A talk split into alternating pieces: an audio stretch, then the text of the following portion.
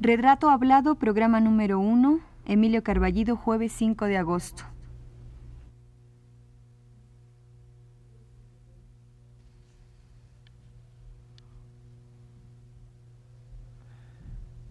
Radio UNAM presenta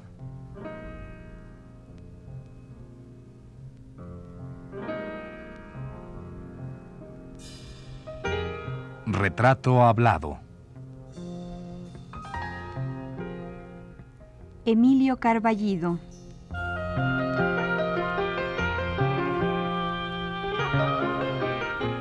Un reportaje a cargo de Elvira García.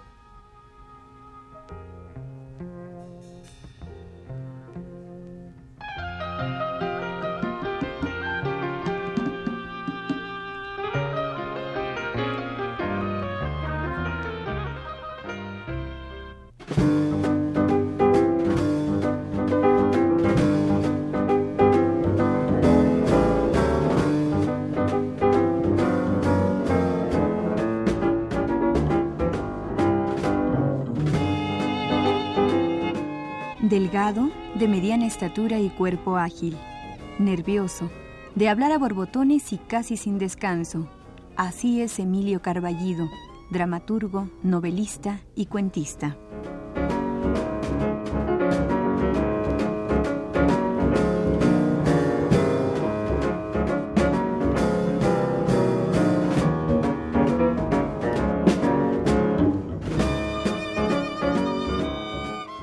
Maestro Emilio Carballido, eh, su ficha biográfica dice que nace en Córdoba, Veracruz, en 1925.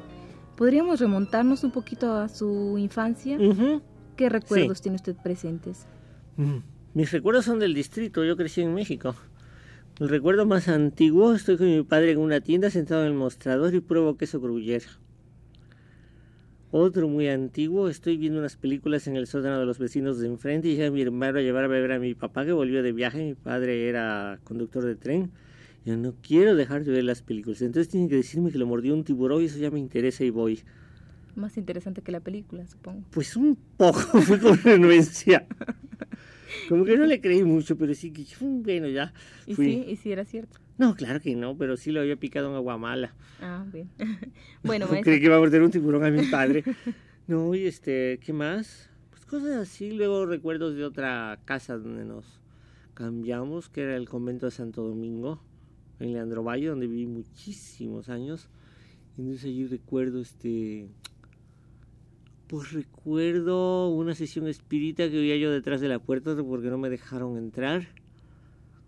Recuerdo algunas apariciones, un fantasma que salía allí en los corredores, un monje, no más que yo no sabía que era un monje. Y este, cosas así. ¿Y usted no vive en Córdoba un tiempo? De, yo viví en, yo conocí mi estado a los 13 años. ¿Usted yo llegué a México de brazos, de brazos, es decir, mis recuerdos más antiguos son del distrito. Tengo un vaguísimo recuerdo de ir en ferrocarril en brazos, pero lo recuerdo en tercera persona, no en primera. Es un recuerdo así muy, muy, muy lejano. Claro, pero como una imagen vista y no vivida. Oiga, maestro, ¿y usted que conoce la Ciudad de México en ese tiempo, cómo era? La Ciudad de México, bueno, era preciosa la vez que recordé con mucha claridad México fue la primera vez que fui a Madrid, me dio un golpe de tristeza el corazón, porque de repente recordé 5 de mayo, recordé los callejones de detrás del Zócalo, que era mi camino a la escuela. Yo estaba en una escuela lejísimos de mi casa, yo vivía junto a Santo Domingo, iba a una escuela en San Antonio Abad y a veces me iba a pie, me llevaba a pie mi hermano. Entonces recuerdo la inmensa cantidad de callejones preciosos que había detrás del Zócalo, estos que luego se volvieron infortunadamente 20 de noviembre todo lo que era pues Netzahualcoyotl me parece que era este y una no, recuerdo los nombres, recuerdo el volador, que estaba donde está la Suprema Corte de Justicia, el mercado del volador. Este, y toda esta imagen del sol la tengo, los tranvías que se paraban allí frente a lo que es ahora el departamento del Distrito Federal, los tranvías de Xochimilco, y a veces íbamos a Xochimilco en estos tranvías. Recuerdo la colonia del Valle, aislada como granjas, tenía una madrina en la colonia del Valle, había canales, entonces íbamos a veces los domingos a cortar manzanas y a merendar allí junto al canal. Era todo un paseo. Claro que era un paseo, entonces el tranvía ya cuando iba a lo que ahora será el cine de las Américas, supongo, ya empezaba el descampado.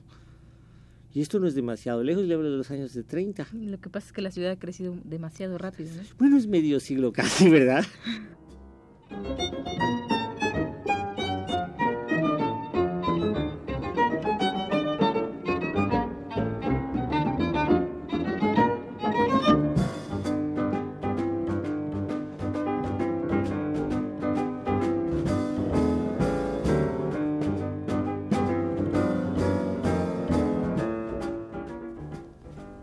traído a nuestro programa a este hombre que por su edad física podría no corresponder a la tónica que hemos seguido en esta serie, que es la de entrevistar a personalidades que rebasan los 70 años de edad y han cumplido con su ciclo vital de producción artística. Sin embargo, el caso del maestro Emilio Carballido es una excepción solo en lo que se refiere a la edad, ya que en materia de producción creativa ha dado mucho y de una calidad indiscutible. Thank you.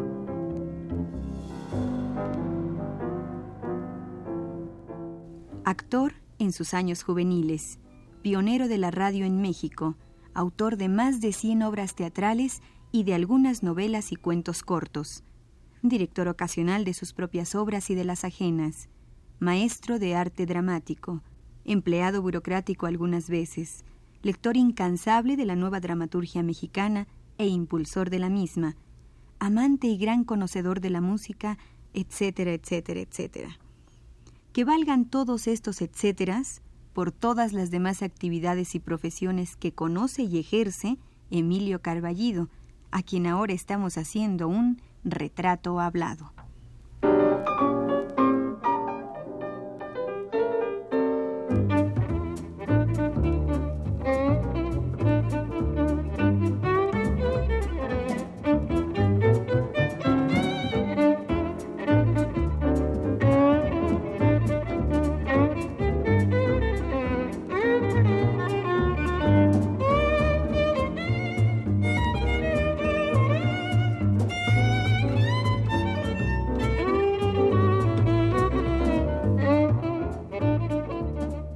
Bueno, ¿y su casa cómo era, maestro? Pues era ese, esa vecindad que es el convento que fue de Santo Domingo en Leandro Valle. Es decir, era una casa interior, una vivienda interior. ¿Y cómo era la relación con su familia? ¿Recuerda usted así? Además de estos cuadros. Sí, estaban divorciados mis papás. Yo vivía con mi madre, mi abuela y mi hermano. Mi abuela era un personaje muy interesante, muy hermoso, una mujer bella, incluso como decían era muy bella con un gran don de narradora, que obviamente ella fue la que me despertó las facultades narrativas, ¿no? Porque contaba maravillosamente bien y tenía una gran capacidad de, de, contar cosas y además entre su repertorio entraba en la Biblia y la mitología griega porque en su infancia eran las cosas que le habían enseñado. En una extraña escuela allá junto al Papalvapan, ella memorizaba la Biblia y la mitología griega, si es que se las sabía de memoria y la gramática, era extraordinaria en gramática sabía maravillosamente bien la gramática, como para que le hicieran consultas profesores, así de bien. Ah, sí. Entonces, este, sí fue una presencia muy fuerte como en el sentido formativo. Claro, es, la formación más fuerte para usted en ese bueno, momento. Bueno, mi madre este, quería ser cantante de ópera y no fue. Y cantaba bellamente, pero le encantaba el teatro y cada ocho días íbamos a la zarzuela, la ópera, la operita o el teatro. Cada semana teatro desde mi más remota infancia. Ahí estaban haciendo ya el dramaturgo, ¿no? Pues cuando menos lo estaban ayudando. ¿Y qué libros recuerda usted de esa, de Salgari, Maurice Leblanc, Julio Verne, Conan Doyle. Había una buena biblioteca en su casa. Pues yo me compraba los libros que me daba la gana leer y tenía yo una cantidad de Salgaris que todavía conservo muchos, una inmensa cantidad de Salgaris y de Vernes y de Maurice Leblanc me conseguí las obras completas entonces, no tantas como yo quisiera porque no lo habían traducido todo, pero sí lo devoraba yo todas las aventuras de Arsène Lupin y mi Sherlock Holmes y, y cosas así. Bueno, maestro, ¿y desde cuándo empieza usted a escribir, a hacer sus Desde esas épocas. Desde hace épocas en mi casa era usual que se escribiera, es decir, para los cumpleaños se hacían versitos, se regalaban unos versos se escribían cuentos y todo el mundo los celebraba y los leía, y llegaban los parientes y veían las maravillas que uno hacía. Y también los representaban, supongo. No, no escribía teatro. Todavía no. No. ¿Qué, qué recuerda usted de aquellos versitos? Pues, digo, recuerdo que ahí están. Pero ahí están guardados. ¿Que me lo sepa de memoria no? Existen todavía en, el, en su escritorio, por ahí guardados. Los tenía todos mi mamá, los debe de tener mi hermano, porque a mi hermano le di todos los papeles de mi mamá que me concernían. A mí no me gusta guardar mi papelaje.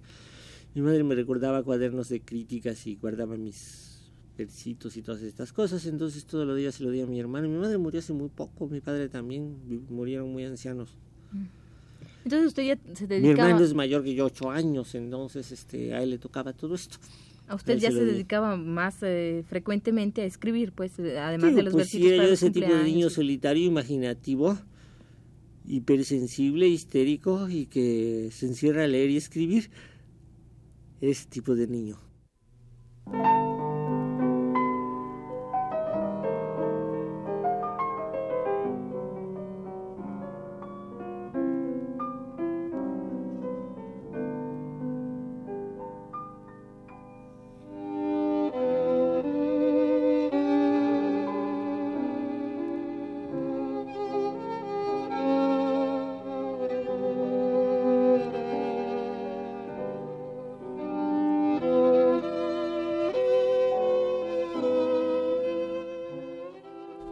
Ha visto alguna vez, allá por sus años de estudiante preparatoriano, la escenificación de una obra del maestro Emilio Carballido?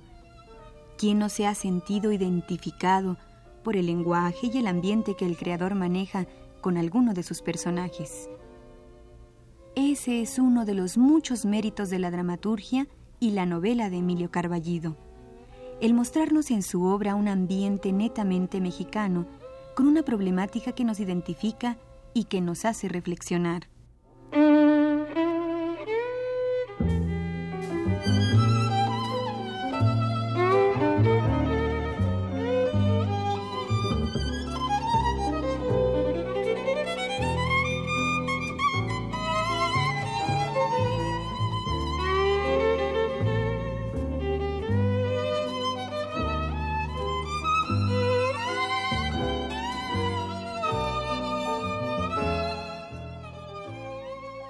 Frecuentemente, Emilio Carballido es una especie de sinónimo del teatro. Se olvida que también es autor de novela y de cuento, y que además tiene una larga experiencia como forjador de generaciones de creadores. En este espacio radiofónico intentaremos hablar con el propio Carballido de sus distintas facetas. Por hoy, despidamos el programa con la voz del maestro.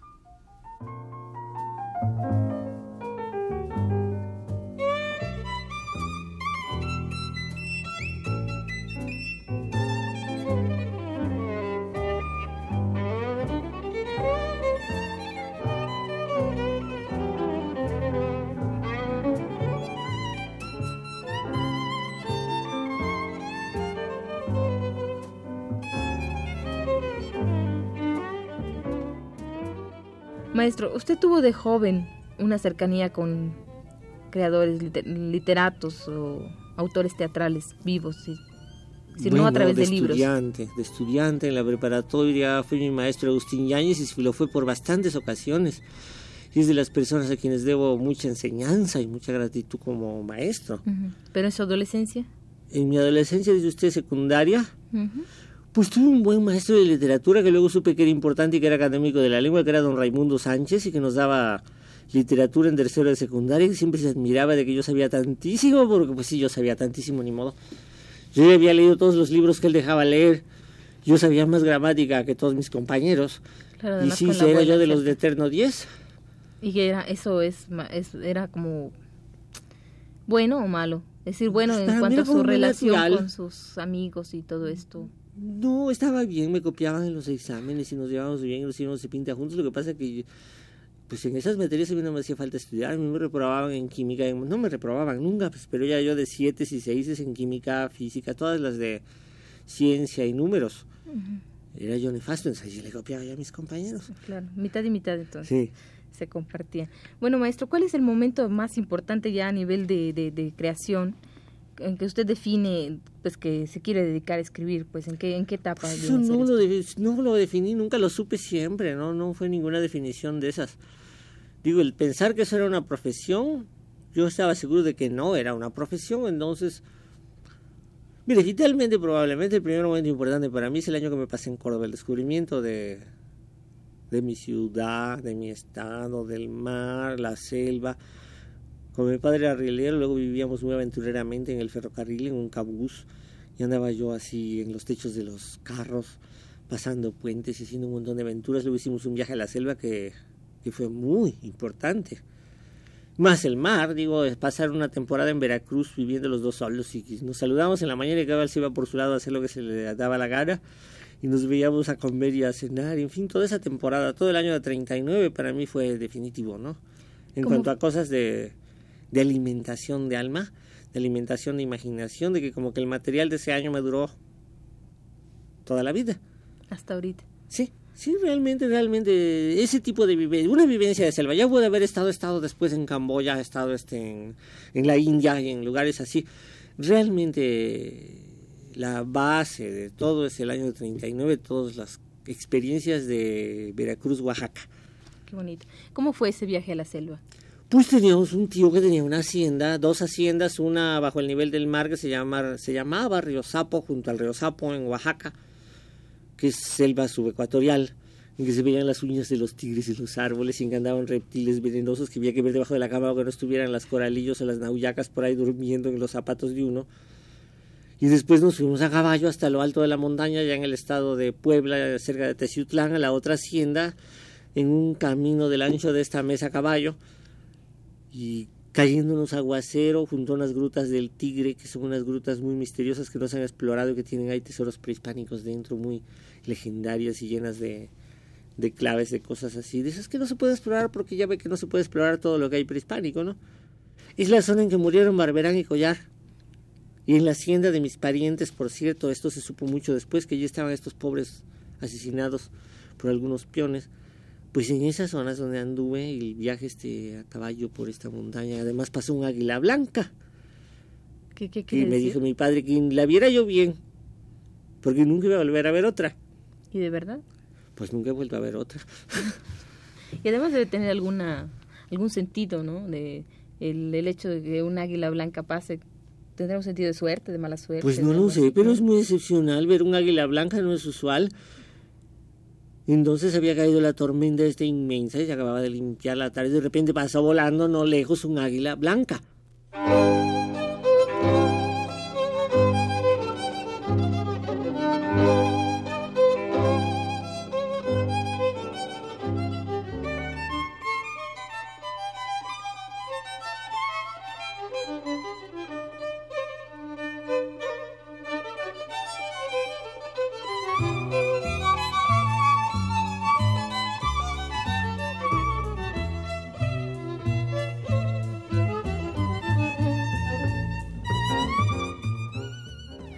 Maestro, después eh, regresa usted de ese viaje y todo esto. ¿Se integra usted a algún grupo? Pues entré a secundaria. Tenía yo 14, 15 años, entré a secundaria y la disfruté muchísimo. La secundaria para mí fue una dicha a los tres años. ¿Y cuándo empieza usted a integrarse como grupo? Eh, literario en prepa. ¿Con quiénes? Con una bola de muchachos que ahora han sido rectores y cosas así. El doctor Adolfo Rosado, que es rector de la UAM Iztapalapa, era de este grupo el doctor de la Vega, el analista Díaz Infante, como ve de muchas disciplinas. Pero, pero... Díaz Infante en ese tiempo era pintor y Rosado estudiaba música especialmente y de la Vega era médico. Y este y algunos de mis compañeros de leyes de preparatoria que también entraron por allí, pero luego se fueron por sus caminos. Pero no era un grupo exclusivamente de, de literatos. No, era un grupo de cultura Y por cultura teníamos una idea muy sensata y es que cada cual cultivaba alguna especialidad y le daba conferencias a los otros.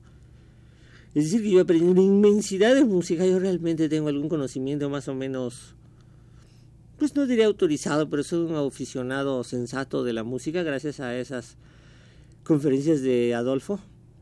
sí, es una, y de pintura, este Díaz Infante se encargaba de ilustrarlos y yo los ilustraba de letras. ¿Y esto de cómo salía, de dónde se leía? En la prepa teníamos un salón, éramos una sociedad cultural seña, teníamos estos programas de radio universidad, acaparábamos tres programas de nuestra sociedad que yo los manejaba, hacíamos teatro. Usted es pionero de Radio UNAM. Pues imagínese, esto es el año de 48-49.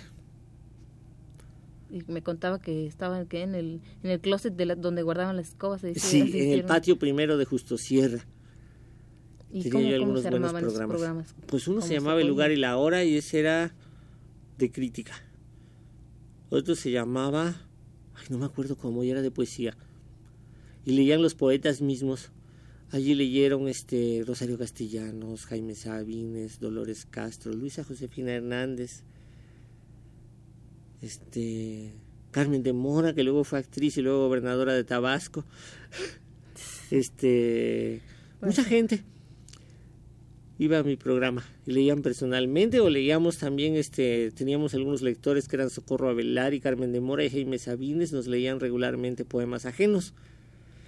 Y leíamos poesía de todas partes, con música de fondo, notas ilustradas, todo. Y también hacía teatro de radio con los elementos del TEA, con Gloria García Maldonado, que ya murió, con Beto Campos, con Riande, con todos los que eran los actores del grupo TEA de Javier Rojas, en coproducción con mi sociedad. Y yo los dirigía. Ah, caray, entonces usted ya estaba más metido en el asunto teatral. Pues sí, sí, obviamente. ¿Y la novela? Pero ¿Y esto el ya es cuento? facultad. ¿En la novela? Pues escribía yo de todo. Yo escribí, pero alteros así de material, antes de escribir, digamos, profesionalmente. Que eso empezó a ocurrir como en 48. La primera obra que ya tiene un nivel profesional me la publicó Efraín Hernández en la revista América y fue La Zona Intermedia. Después de eso hicimos un programita en la Facultad de Filosofía y Letras, Magaña, Miguel Guardia y yo, con sendas obras. Entonces ese programa lo vio Fernando Torre Lafán, maestro de la Escuela de Arte Teatral, y allí vio mi obra y le gustó mucho y me la pidió para los exámenes de la escuela. En los exámenes de la escuela la representó Lupe Serrano, ¿sabe quién es? Claro, la bailarina. Lupe Serrano fue la actriz. Y la que lo había representado, en el, la, la actriz original del estreno fue Olga Cardona, que ahora se llama Olga Cardona de Ibarra. Fue ministra de Hacienda hasta sí, hace claro. poco. Sí, sí, sí. Pues Olga fue este mi primera actriz en mi primer estreno de mi carrera. Mire nada más. Después este Después se da usted a le conocer. hice algunas coreografías. Ajá. Entonces se dio esto en la facultad. Ajá. Digo, en la facultad, en la Escuela de Arte Teatral. Primero a la facultad, allí se lo llevó Torre Lafán a la Escuela de Arte Teatral, allí lo vio el maestro Novo. Me pidió Laurita para publicarla en México en el Arte. Después, cuando necesitaba una comedia, me mandó a preguntar si no tenía yo una, y fue Rosalvé Los Llaveros, que se estrenó en Bellas Artes en 1950. Usted tenía 25 años. Esa fue la cadenita.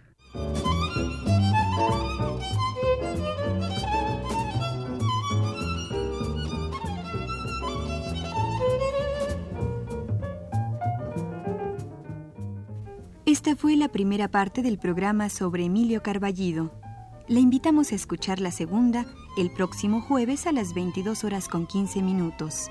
Gracias por su atención.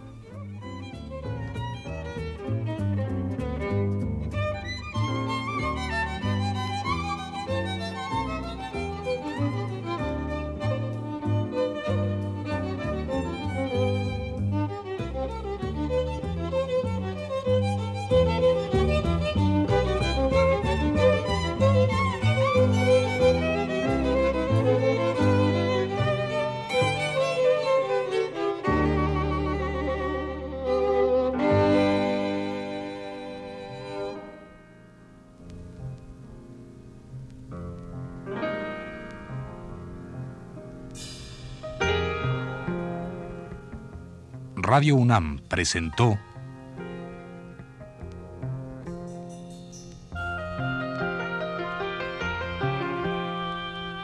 Retrato Hablado.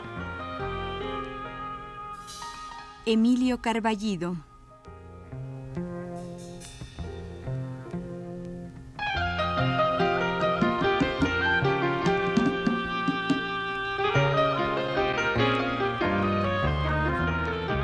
Reportaje a cargo de Elvira García.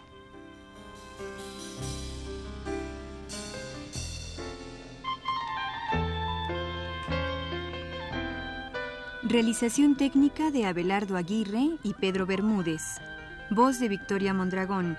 Coordinación de Juan Carlos Tejeda. Guión Elvira García.